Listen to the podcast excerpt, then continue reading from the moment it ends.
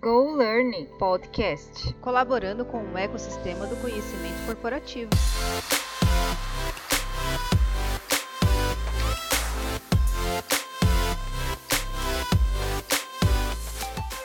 Olá, eu sou a Larissa, sou mediadora das conversas do podcast Go Learning. O Go Learning é um podcast de entrevistas que visa compartilhar os desafios e boas práticas do cotidiano de TD e RH, colaborando com o ecossistema de conhecimento. Hoje, o nosso convidado é internacional. É o Rodney Silva. Ele é consultor, palestrante e youtuber nas horas vagas. Um cara que ama conversar e aprender com as histórias das pessoas. Atualmente ele mora no Canadá com a família e já treinou mais de 15 mil pessoas no Brasil e no exterior. O tema que ele nos traz hoje é Criatividade e Inovação em TD. Seja muito bem-vindo, Rodi. Muito, muito obrigado. É um prazer estar aqui. Fico muito honrado por esse convite, né? Da gente estar podendo compartilhar um pouquinho da experiência que a vida nos trouxe, né? Para para toda a audiência da Kips aí. Vai ser um prazer a gente ter esse bate-papo. Mais uma vez, obrigado pelo convite. Ai, muito obrigado por ter aceitado. A gente está muito feliz com a tua participação, viu? Ah, legal. Então, bora lá, bora falar de criatividade em treinamento e desenvolvimento, que acho que tem muita gente por aí precisando entender um pouquinho, né? Com certeza.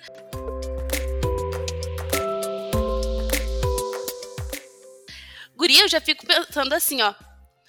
Assim, e agora? Criatividade no treinamento e desenvolvimento. E aí, mas assim, ai, acho que eu não tenho criatividade, não, não me vem ideias na cabeça. Será que realmente criatividade é um dom? Se eu nasci com isso, pronto. Se eu não nasci, também vou ficar assim. E aí? Criatividade é um dom ou não é?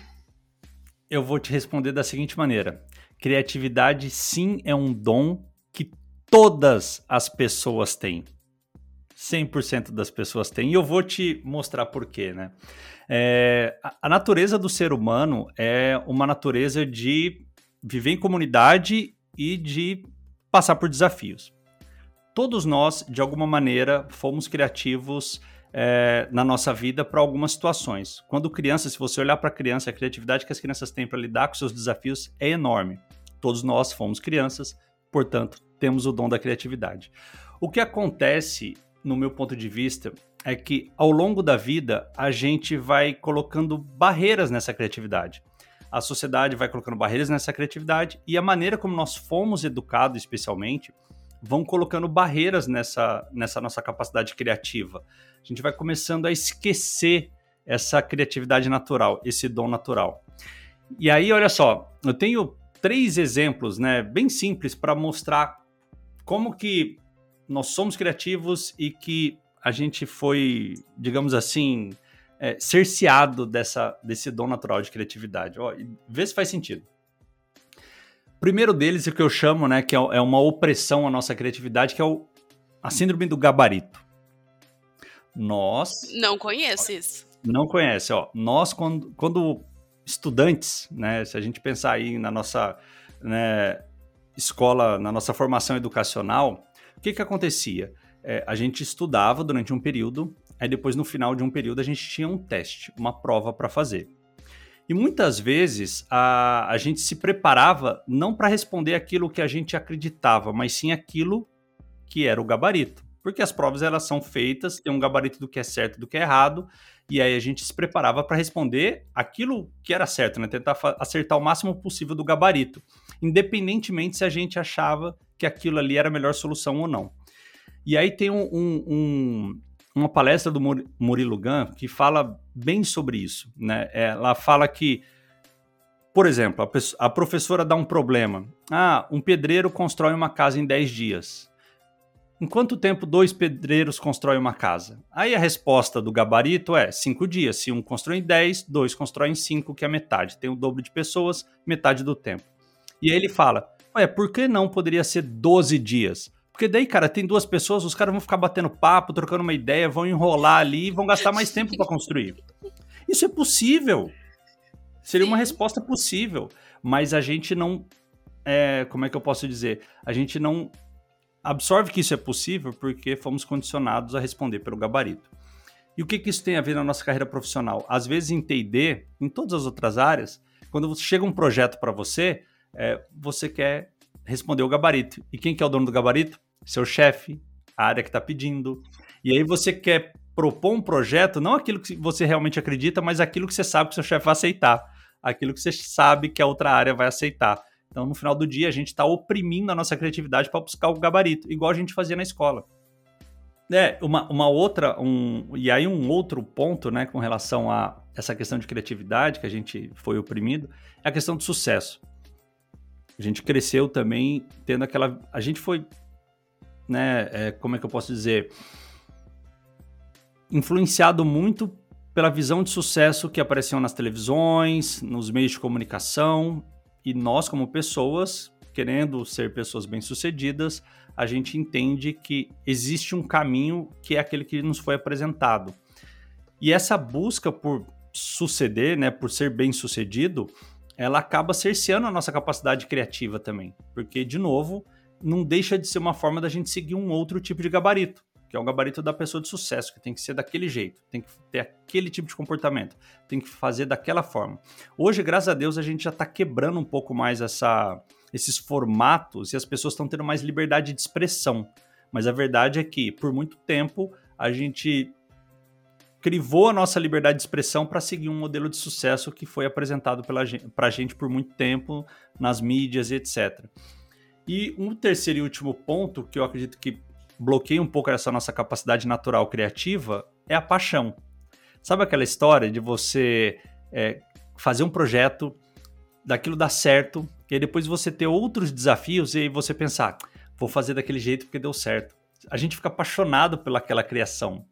Isso acontece muito em treinamento de desenvolvimento também. As pessoas vão lá, fazem um modelo de treinamento ou uma ação de educação e aquilo funciona e aí depois a pessoa assume aquilo como resultado e quer repetir em todas as outras situações porque funcionou, então fica apaixonado pelo projeto. Eu costumo dizer, né, que a gente sim, a gente tem que ter muita paixão pelo que faz, mas a gente não pode se apaixonar demais pelo que fez.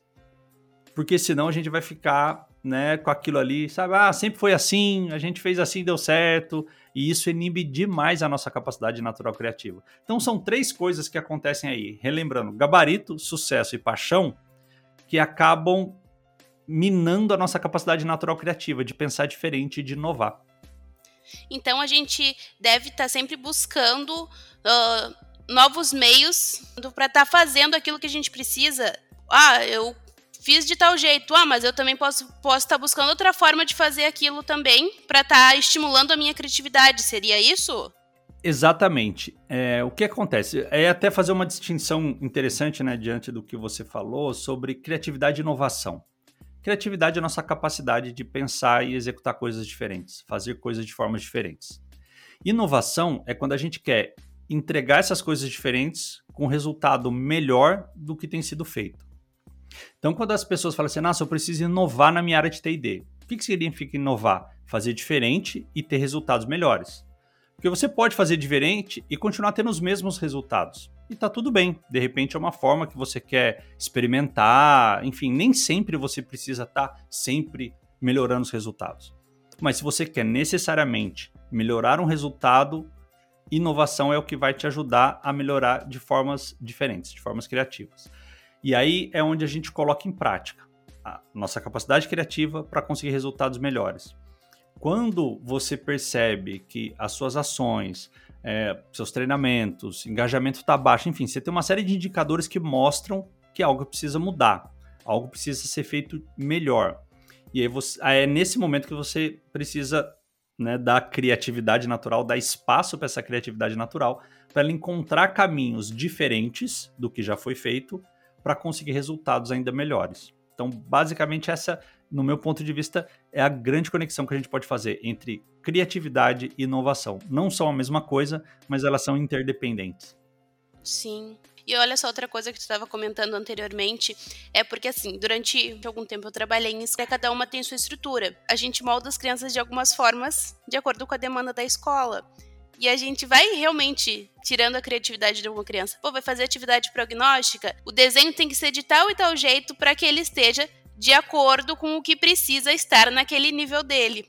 sabe? Então a gente vai realmente cortando algumas coisas que ele tem.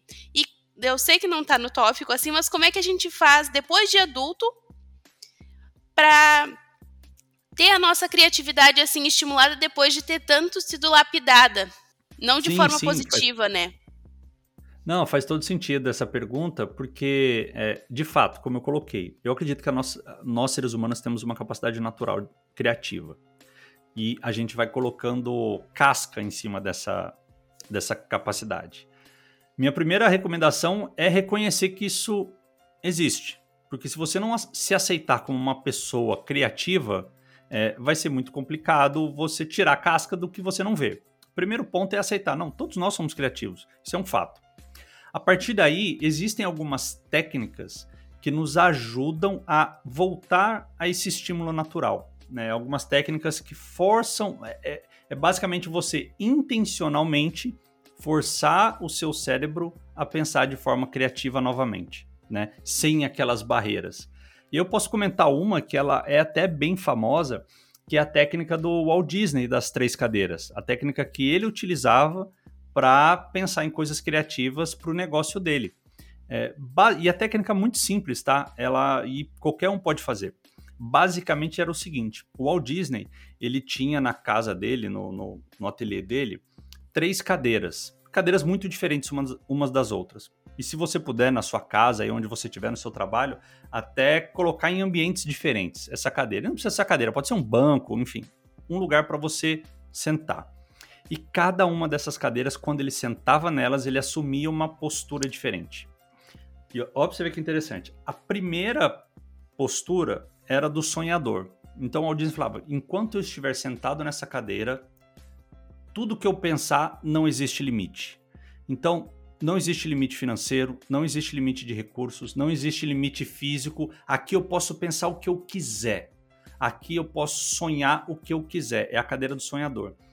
Óbvio que demanda um pouquinho de prática, mas a partir do momento que você começa a praticar, você assume esse papel. A gente tem essa, essa condição de assumir papel. Então você vai lá e assume o papel de uma pessoa sonhadora e que está no mundo perfeito onde tudo é possível. Então, se você está precisando desenvolver aí uma, uma solução muito inovadora de treinamento e desenvolvimento, pega um canto da sua casa, senta lá e fala: Bom, aqui tudo pode. Aqui eu tenho dinheiro, eu tenho recursos, as pessoas me apoiam, me adoram. O que, que eu faria? E aí começa a explorar o que você poderia fazer nesse cenário. Uma vez satisfeito com o que você construiu ali, com o que você sonhou, aí você deixa um tempinho, né? Não faz imediatamente, sai de uma cadeira e senta na outra. Você vai, dá um tempo e vai e senta na segunda cadeira. A segunda cadeira, ela é a cadeira do realista. É a cadeira de uma pessoa que vai pegar aquele sonho e vai começar a colocar um pouco mais de realidade naquele sonho. Então, olha só, não é você é, dizer se o sonho é ou não é possível. Ainda não é esse momento. É só como eu posso realizar esse sonho. Então, se o meu sonho for de tal maneira, como que eu posso começar a realizar ele? É tentar colocar realidade no sonho. Esse é, a, é o papel da segunda cadeira do realista. E aí você vai trabalhando nisso e depois de um tempo você vai e senta na terceira cadeira, que daí sim é a cadeira do crítico. É aquela cadeira que você vai olhar, vai olhar para a sua situação com um olhar mais crítico de, bom, isso aqui de fato é possível, isso aqui eu consigo ir por essa linha, isso aqui realmente não dá para fazer, e você já começa a dar um pouco mais de vida ali é, do seu dia a dia para aquele sonho. Então, uma maneira de você sair lá do céu, lá do alto e começar a aterrizar uma solução nova. Invariavelmente, você consegue encontrar caminhos muito interessantes e criativos do que você não imaginava ser capaz. Então, isso só para comentar uma técnica, existem várias, né, que a gente pode utilizar para, como eu disse, de forma intencional, começar a colocar nosso cérebro novamente para pensar de forma criativa. Aí gostei, e tu acaba mesmo, tu mesmo, tu não precisa da opinião de terceiros. Tu mesmo acaba projetando tudo assim, baseado no que tu sabe, nas tuas perspectivas, nas tuas opiniões. Nossa, Exatamente. achei muito interessante. Uhum. Exatamente. Você pode utilizar essa técnica também em grupos, né? De repente, um grupo fazer o papel do sonhador, outro grupo do realista, outro grupo do crítico. E funciona também. Mas o mais bacana dessa técnica é justamente ela ser prática o suficiente para funcionar de maneira individual. Que às vezes, né, pode ser que o caso de você que esteja nos ouvindo agora, você tem uma equipe de treinamento e desenvolvimento. Mas muitas vezes é eu equipe, é você e você mesmo para superar os desafios. Então, pode ser, é uma ferramenta que dá para você navegar nos dois mundos, tanto para empresas que têm uma equipe grande de treinamento e desenvolvimento, quanto para empresas onde a área é uma pessoa ou duas pessoas somente. Então, você consegue navegar bem com, com uma ferramenta bem simples, né? Sim, e falando assim de uma ferramenta mais simples, assim, e, e em inovação, e se a gente não tiver um orçamento razoável, assim, se a gente o orçamento estiver apertado, se a gente não tiver orçamento para fazer uma educação corporativa, em, em, pensando no treinamento e desenvolvimento. Tem alguma ideia assim para nos dar? Tenho, tenho. Aliás, né, essa é uma situação bem comum, especialmente pós-pandemia, né? As empresas acabaram reduzindo bastante o orçamento de, de educação e por conta do negócio, enfim, agora a gente está no momento de retomada. Eu, eu costumo pensar de duas formas. A primeira delas é sempre lembrar da regra montinho-montão. O que, que significa isso? Primeiro você conquista um montinho. E depois desse montinho você vai juntando vários montinhos e conquista um montão. Isso em orçamento significa, de repente você não tem nada, ou tem só um pouquinho. Então faça o melhor que pode com esse pouquinho, mostre resultado, para depois pedir mais um pouquinho. Depois que esse mais um pouquinho, faça mais, consiga mais resultados e peça mais um pouquinho. E assim por diante, até você mostrar para a organização que sim, as ações de educação corporativa, de treinamento e desenvolvimento, elas trazem benefício para o negócio, portanto, elas precisam de mais investimento. Porque o que eu costumo dizer é o seguinte: dinheiro existe, ele só não está destinado para você. Porque outra área provavelmente mostrou que dá mais resultado para o negócio do que a sua. Então, o primeiro ponto, assim, de ah, eu não tenho dinheiro para fazer, é pensar que a empresa tem dinheiro para fazer as coisas. Que se ela não tivesse dinheiro, ela está fechada. Você só precisa encontrar uma maneira de mostrar resultado de negócio para poder começar a galgar mais dinheiro. E talvez aí seja o grande ponto é, onde as áreas de treinamento pecam, que estão sempre olhando muito para os resultados de treinamento. Quantas horas, as pessoas treinaram, quantos cursos elas fizeram, é, quem avaliação de reação, se eles gostaram ou não gostaram do treinamento, tudo isso é muito importante. Mas eu costumo chamar isso de indicador lero-lero. Porque quando você vai levar para o seu departamento financeiro, para quem toma decisão na empresa, cara, é lero-lero. Legal que as pessoas treinaram 500 horas, mas e aí? E no meu negócio, o que, que isso resultou? Então, as, as pessoas elas precisam olhar um pouco mais para o resultado do negócio, se está ajudando a vender mais, se está ajudando a deixar o cliente mais satisfeito, porque a partir daí você começa a ter subsídio para pedir mais dinheiro. Esse é o primeiro ponto. Mas estamos no começo, sem dinheiro, sem nada, eu preciso criar o meu primeiro montinho. Minha, minha dica: comece a utilizar de ferramentas que estão à disposição, só que a gente ainda não pensa nelas necessariamente para treinamento e desenvolvimento. Vou dar um exemplo, WhatsApp. E aí eu vou te dar um exemplo real, tá? É, uma, uma vez eu fui fazer uma consultoria para uma empresa do Brasil, muito grande, uma das maiores empresas do Brasil, sem dúvida nenhuma. Eles estavam passando por um momento muito interessante, que a empresa estava em vias de ser comprada. Então, sabe aquela tava aquela sensação esquisita entre as pessoas, quem vai ficar, quem não vai, etc e tal. E o, o RH, nesse, nesse cenário, o que, que a empresa faz? Ela congela todos os investimentos para poder subir lá o EBITDA dela e aí ela poder vender melhor. Então o RH também, né, o pessoal de treinamento também estava sem orçamento, apesar de ser uma empresa gigante. E aí eles precisavam fazer ações para cuidar daqueles líderes que estavam todos ali, né, sem saber muito bem o que ia acontecer, para que esses líderes bem cuidados, eles pudessem também cuidar dos colaboradores nesse momento de incerteza. O que, que a gente fez? É, a gente pegou uma iniciativa como essa aqui, gravamos alguns podcasts para os líderes, enviamos para o WhatsApp. Olha só, gravamos o podcast com telefone celular, né, fizemos edições ali. Você encontra é, programas gratuitos de edição de celular para áudio, etc., até na internet para o computador. Você vai e, e a gente enviou né, para os líderes aqueles podcasts. Obviamente, teve um trabalho de pesquisa para entender que assuntos eram importantes para aqueles líderes naquele momento, convidaram né, profissionais é, de mercado que toparam fazer isso de forma gratuita, porque aí esse profissional ele podia colocar no portfólio dele que o logotipo daquela empresa era cliente dele, então isso foi um ganha-ganha naquele momento. E montamos esses podcasts e enviamos via WhatsApp para os líderes. E o mais interessante foi o seguinte: primeiro, nesse, nesse contexto, é, assumir que o treinamento de desenvolvimento não vai ter controle de tudo. Porque uma vez que você envia o WhatsApp, você não sabe se as pessoas ouviram, quantas ouviram, você perde o controle daquilo que normalmente o RH gosta de ter controle, o treinamento de desenvolvimento gosta de ter controle.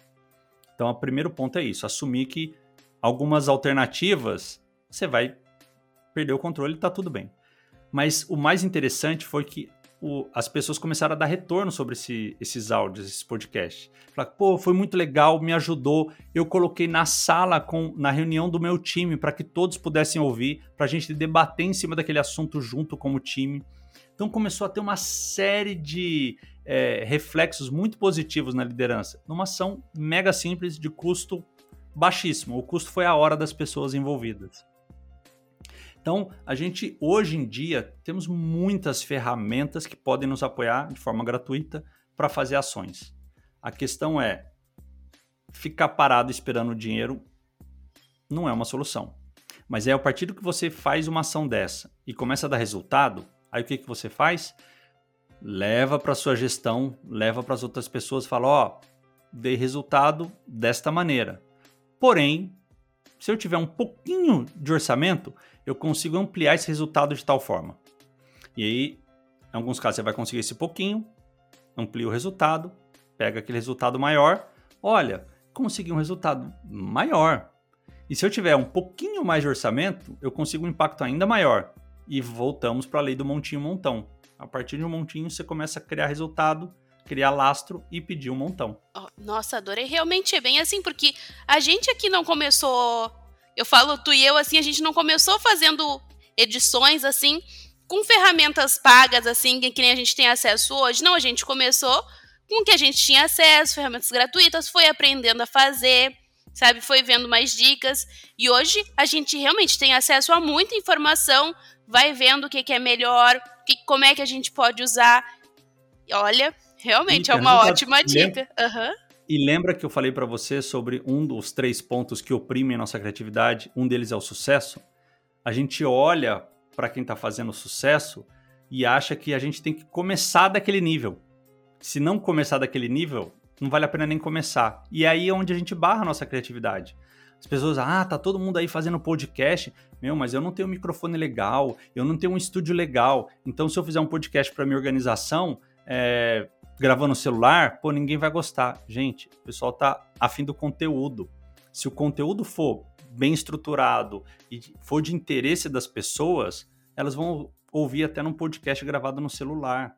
É, e só para dar um exemplo, tá? É, de como a gente, de fato, esses três pontos, né? O gabarito, o sucesso e a paixão, acabam realmente bloqueando a gente de se movimentar, de fazer as coisas. E olha só, tu estava dizendo assim dessas coisas para empresas que não estão com grandes orçamentos nesse momento, assim. E tu acha que assim inovações são só para grandes empresas assim? Ou pequenas empresas também podem estar se inovando? Não, eu espero que as pequenas empresas também possam estar inovando, porque o que acontece? Como eu comentei, a inovação ela é você buscar fazer algo de maneira diferente para ter um resultado melhor do que você tinha. O que acontece nas grandes corporações? Eles têm de repente mais recurso, mais dinheiro, mais gente. Porém, também a velocidade que eles conseguem fazer as coisas é bem mais lenta, porque depende de envolver muitas áreas, muitas pessoas, dar muita satisfação, enfim. Já as empresas menores, às vezes não têm o orçamento, não tem tantas pessoas para trabalhar naquilo. Porém, a velocidade que você consegue colocar algumas coisas em prática é muito alta. E é nesse sentido que eu acredito que talvez seja ainda mais fácil inovar numa empresa menor, onde você consegue colocar mais velocidade, você consegue testar mais rápido se alguma coisa dá certo ou não, você consegue avaliar melhor os resultados e, eventualmente, se não der tão certo, é, talvez o impacto tombo seja bem menor que numa organização grande. Então, eu costumo dizer assim: não há é, limite para você querer buscar inovação. O limite é se você está afim de ficar na arquibancada ou se você está afim de entrar para o jogo. Se você é uma pessoa de arquibancada, você pode estar tá trabalhando na empresa mais rica do mundo que você não vai inovar. Mas se você é uma pessoa que está afim de jogar o jogo, é, você pode estar trabalhando naquela empresa que é você, seu amigo, numa garagem. E a coisa vai dar certo. Haja visto, né? A quantidade de empresas que a gente tem hoje que são gigantes que começaram numa garagem. E olha só, como a gente implementa ideias criativas e inovadoras nas ações de treinamento e desenvolvimento? essa é uma pergunta super interessante. É, eu falei agora há pouco né, sobre essa nossa questão de ficar na arquibancada e entrar para jogar o jogo. É, para implementar ideias criativas, talvez o maior desafio seja você primeiro ter clareza de onde realmente você quer chegar, do real objetivo que você quer atingir com uma ação de educação corporativa, de treinamento e desenvolvimento. Sem esse objetivo, é, implementar por implementar pode ser um tiro no pé. Por que, que eu falo isso? É, hoje em dia está muito na moda o pessoal falar sobre coisas que estão acontecendo no mundo afora. Ah, realidade aumentada, metaverso. E você que está no seu dia a dia, você olha e fala: pô, isso é criativo, isso é inovador, eu quero trazer isso para minha organização. Será que realmente é necessário? Será que faz sentido para o seu contexto? De novo, olha só o bloqueio do sucesso atrapalhando a sua capacidade criativa. Você olha lá para fora, vê o que está sendo sucesso e você acha que apenas trazer aquilo para sua realidade é inovação. E muitas vezes não é, tá? A maioria das vezes eu digo que não é. O que, que é inovação? É você, de novo, fazer algo diferente do que você já faz, almejando um resultado ainda melhor. Então, para implementar ideias inovadoras criativas, é tão simples quanto: qual é o resultado hoje? Qual é o resultado que eu quero chegar daqui um mês, seis meses, um ano? E a partir daí, quais ações diferentes do que eu já faço eu posso incluir aqui no meu dia a dia para eu buscar esse objetivo?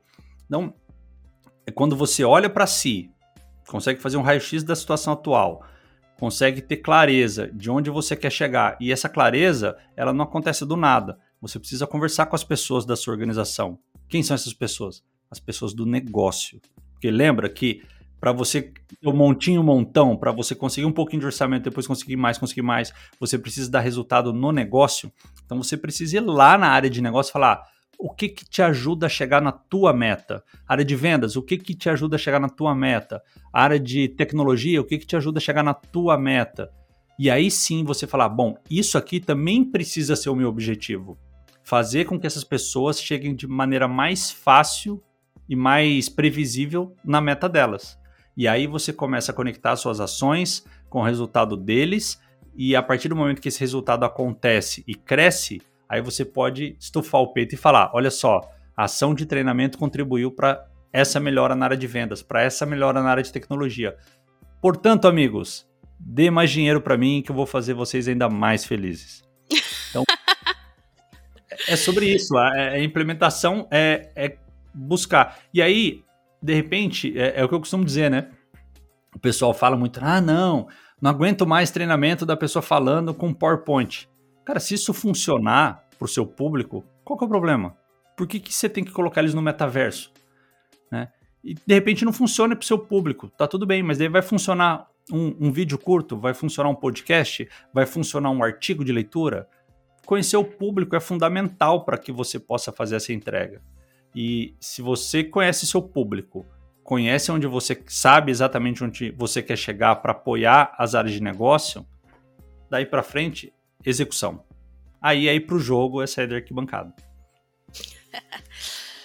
Matar no peito, assim, esse é meu.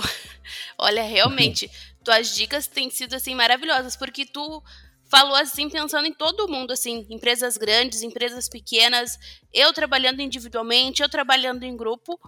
Olha, esse podcast assim tá recheado, viu? Para todos os públicos. E olha só, tem mais alguma sugestão para nós de como aumentar o número de ideias criativas que a gente pode ter? Olha, vou dar duas, duas sugestões aqui bem interessantes. Primeiro, pesquisa. É, e aí, quando a gente fala em pesquisa, a gente pensa muito em Google, né? A pessoa vai lá e dá um Google. tá tudo bem.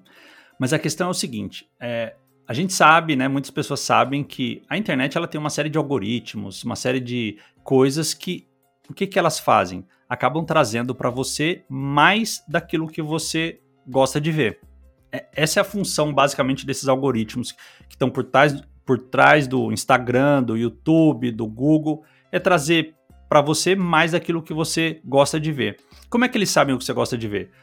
Pelo seu comportamento na internet, as coisas que você busca, as coisas que você curte, quanto tempo você passa lendo um tipo de notícia ou outro. E o que, que isso interfere na sua criatividade? Significa que quando você está com um desafio e vai buscar alguma coisa, existe uma grande chance da internet trazer mais do mesmo para você. Então a primeira dica aqui é mude a forma como você busca, tente dar uma enganada no sistema. Como que eu faço isso? Muitas vezes quando eu vou buscar alguma coisa que eu quero realmente trazer ideias novas para minha cabeça, refrescar um pouco meu pensamento, eu abro uma aba do navegador em modo privado, porque daí ele não tem o meu histórico e aí quando eu faço a busca tende a aparecer coisas diferentes. Eu também costumo buscar fazer pesquisas em línguas diferentes. Né? Se de repente você fala um pouquinho de espanhol, começa a fazer pesquisa em espanhol no Google. Se você fala um pouquinho de inglês, começa a fazer pesquisa de inglês no Google, para que os resultados comecem a vir diferentes daqueles resultados que você costuma ver. Então, isso é uma maneira de você tentar enganar um pouquinho o sistema para você realmente ver coisas novas, né? ver coisas criativas. Então, saber que isso existe e ficar atento para buscar é, ver um pouco mais do que aparece na primeira página do Google vai ajudar bastante você a ter é, ideias novas, né? Eu falo, é tudo uma questão de como a gente alimenta o nosso cérebro do que é possível. Então, quando você dá essa mexidinha, já começa a aparecer coisas muito legais. E o segundo, tem um livro que eu fiquei apaixonado quando eu li. É, é um livro muito simples, muito prático de leitura é, e fala coisas extraordinárias sobre criatividade, que é um livro que chama Roube como um Artista. O autor é o Austin Kleon. É bem legal porque ele fala justamente sobre isso, que é, você não precisa necessariamente criar tudo você pode roubar ideias. Só que, obviamente, ele coloca num contexto onde o, o, roubo ali é um roubo legal, tá? Ele fala de como que você faz isso de uma maneira ética, de uma maneira inteligente, para que você possa aproveitar do que o mundo já te oferece para concatenar é, situações e criar algo novo para a sua realidade, né? Para aquilo que você está precisando. Então, mude a maneira como você pesquisa as coisas e leia esse livro, é, Roube como um artista, que eu tenho certeza que, tipo assim, já vai dar uma grande expansão de pensamento né, com relação à criatividade. E aí não só para treinamento e desenvolvimento, tá? Para diversas áreas da sua vida.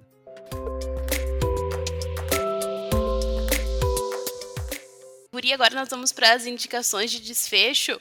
E tu já começou, assim, dando uma baita dica, né? Desse livro nessa área, assim.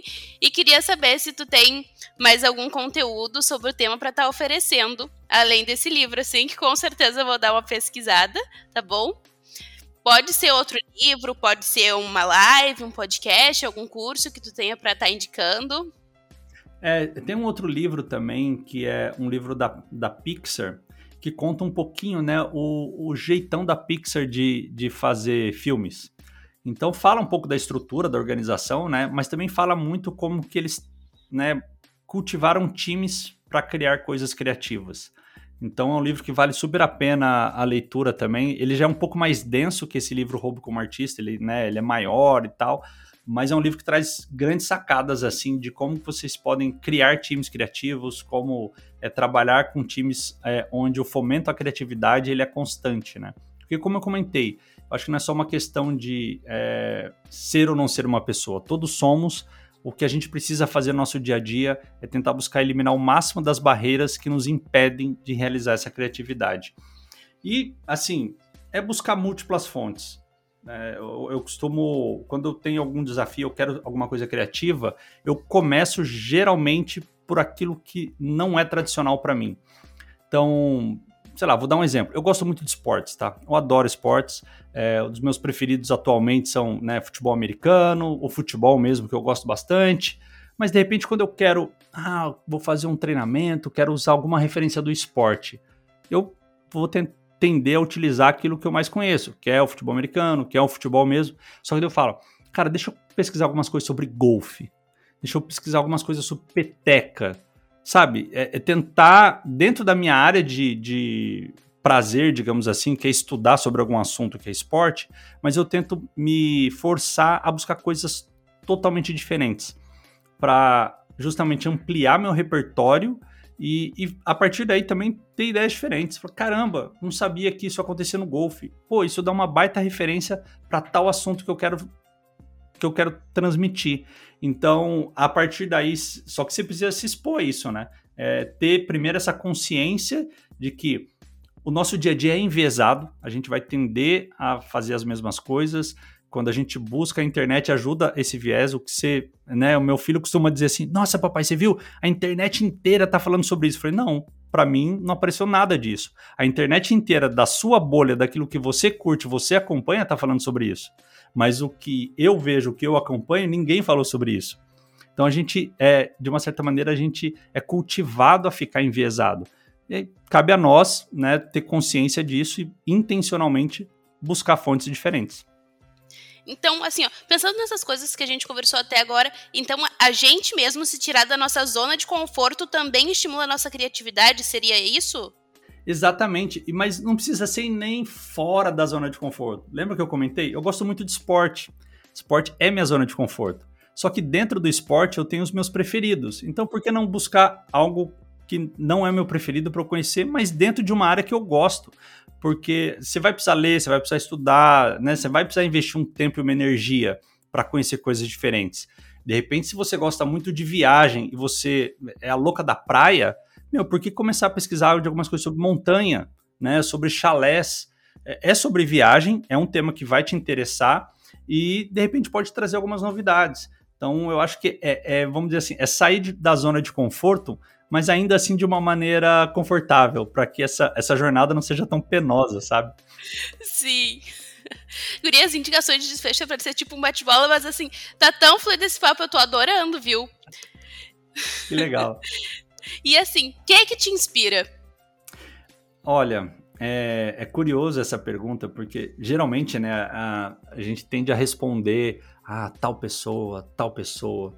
É, e eu tenho algumas, algumas é, pessoas que realmente me inspiram na minha vida, na minha carreira, né? Como eu sou como profissional, como eu sou como pai, mãe.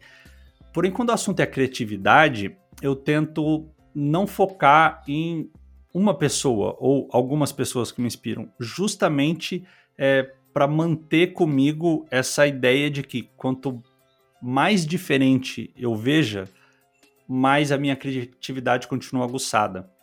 Então, a minha inspiração, as pessoas que me inspiram né, em criatividade, é basicamente eu buscar aquelas pessoas que eu tradicionalmente não sigo, que eu tradicionalmente não escuto, justamente para poder ampliar né, a nossa capacidade de pensamento, ampliar as nossas opiniões, ampliar aquilo que a gente acha certo ou errado, né, ou pelo menos ampliar o contexto.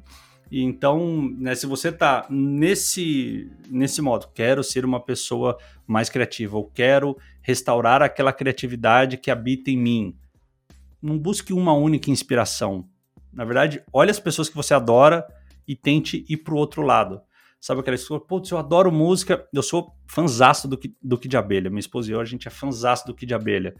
Mas aí, ah, eu quero fazer alguma referência de música, Kid de Abelha me inspira, pô, que legal. Então, posso, posso aprender criatividade com Kid de Abelha? Posso. Mas então, por que, que eu não vou olhar Titãs? Por que, que eu não vou olhar Anitta? Por que, que eu não vou olhar outras coisas é, relacionadas à música nesse mesmo contexto para buscar essa inspiração? Então, quando o assunto é criatividade, eu tento não ter uma única pessoa ou duas ou três para seguir. Eu busco realmente deixar a coisa livre para que eu não me imponha barreiras de criatividade. Ah, curti. E assim, tu tem alguma história inusitada para nos contar que tenha relação com T&D? Nossa, ó, tem algumas. Deixa eu pensar aqui uma. Teve um caso que foi é, bem, bem interessante. Eu estava fazendo parte de uma de uma sequência de atividades que iam acontecer com um grupo de líderes. Mas é assim, toda semana ia ter né, uma pessoa para trazer um tema para aquele grupo de líderes e eu era uma dessas pessoas que estava nesse calendário. E aí eu estava né, num jantar com um grupo de amigos lá, né, comendo um, comendo uma boa comida, tomando um vinho, e de repente a pessoa me liga, e esse encontro era à noite, era fora do expediente. A pessoa me liga e falou: Rondinei, é, a sua palestra aqui ia ser na semana que vem. Só que a pessoa que ia palestrar hoje não apareceu, não atende o telefone, tá todo mundo aqui. Você tem como vir para cá? Aí eu peguei e falei assim: olha a situação. Aí eu peguei e falei: ó, eu posso. Só que eu vou demorar uns 15 minutos para chegar aí. E, cara, eu tô num jantar aqui, né, tomando um vinho, então não me garanto, né? Brincadeiras à parte. Aí eu falei, não, não tem problema se você puder vir. E foi interessante que é, eu fui. Eu posso dizer para você que talvez tenha sido uma das palestras mais legais que eu fiz e participei. É, eu não sei se porque a audiência estava ali esperando e de repente ela percebeu aquela é, ação genuína de, pô, olha o esforço que a pessoa fez, estava lá e veio para cá. E eu contei a história e falei com as pessoas. E aí deixou de ser aquela relação, alguém que está dando a palestra e um público que está assistindo, e passou a ser uma relação de proximidade. As pessoas se sentiram parte do meu jantar, se sentiram parte da minha aventura de estar ali, e foi uma coisa realmente muito interessante. E coisas criativas aconteceram. Então, é, de fato, quando a gente está na área de, de, de, treinamento e desenvolvimento e acaba sendo uma correlação com a área de eventos, é, não, sempre acontece algumas coisas. Eu já vi casos de pessoas chegar com um time no hotel, por exemplo, para fazer um treinamento e, na verdade, a reserva ter sido feita para outro dia. Chega todo mundo lá e fala, ué, não, mas vocês não iam vir aqui tal dia. Putz, já aconteceu diversas coisas. Então, é, enfim, se, sempre tem né, o, o, os perrengues de bastidor. E aí é nessas horas que a gente tem que dar um jeito de ser criativo e encontrar caminhos para passar. Mas acho que nesse contexto, assim, a, a, a transparência, a honestidade ajuda bastante é, a gente superar esses, essas situações inusitadas que acontecem no nosso dia a dia. Sim. Ai, Rondinei, a conversa realmente foi maravilhosa. Muito obrigada por ter aceitado o nosso convite, viu? Ah, eu fico muito feliz e honrado de poder dividir um pouquinho, né, daquilo que, que funciona para mim. Espero que para você que está ouvindo esse podcast agora é, tenha feito sentido alguma coisa. Eu costumo dizer, sabe, que uma boa conversa ela começa, mas ela não precisa necessariamente terminar. Que, que eu quero dizer com isso? A gente vai acabar esse podcast aqui e você pode pensar, pô, legal, mas e aí, como que eu continuo isso, né? É, fique à vontade de entrar em contato comigo pelas redes sociais, LinkedIn, Instagram. Eu tenho o maior prazer em conversar com as pessoas que estão no campo de batalha, que estão jogando o jogo. Muito do que eu trouxe aqui hoje é não só da minha experiência pessoal, mas também de experiência de pessoas que estão junto comigo jogando o jogo. Então, minha agenda está sempre aberta para um bom bate-papo, porque eu dependo de aprender com as pessoas para poder retribuir e trazer conhecimento para novas pessoas. Então, uma conversa boa começa. Se você achou essa conversa boa, pode ter certeza que a gente pode continuar essa conversa mais para frente. Muito obrigado, viu? Ficamos por aqui com mais um Go Learn. Nos sigam nas redes sociais.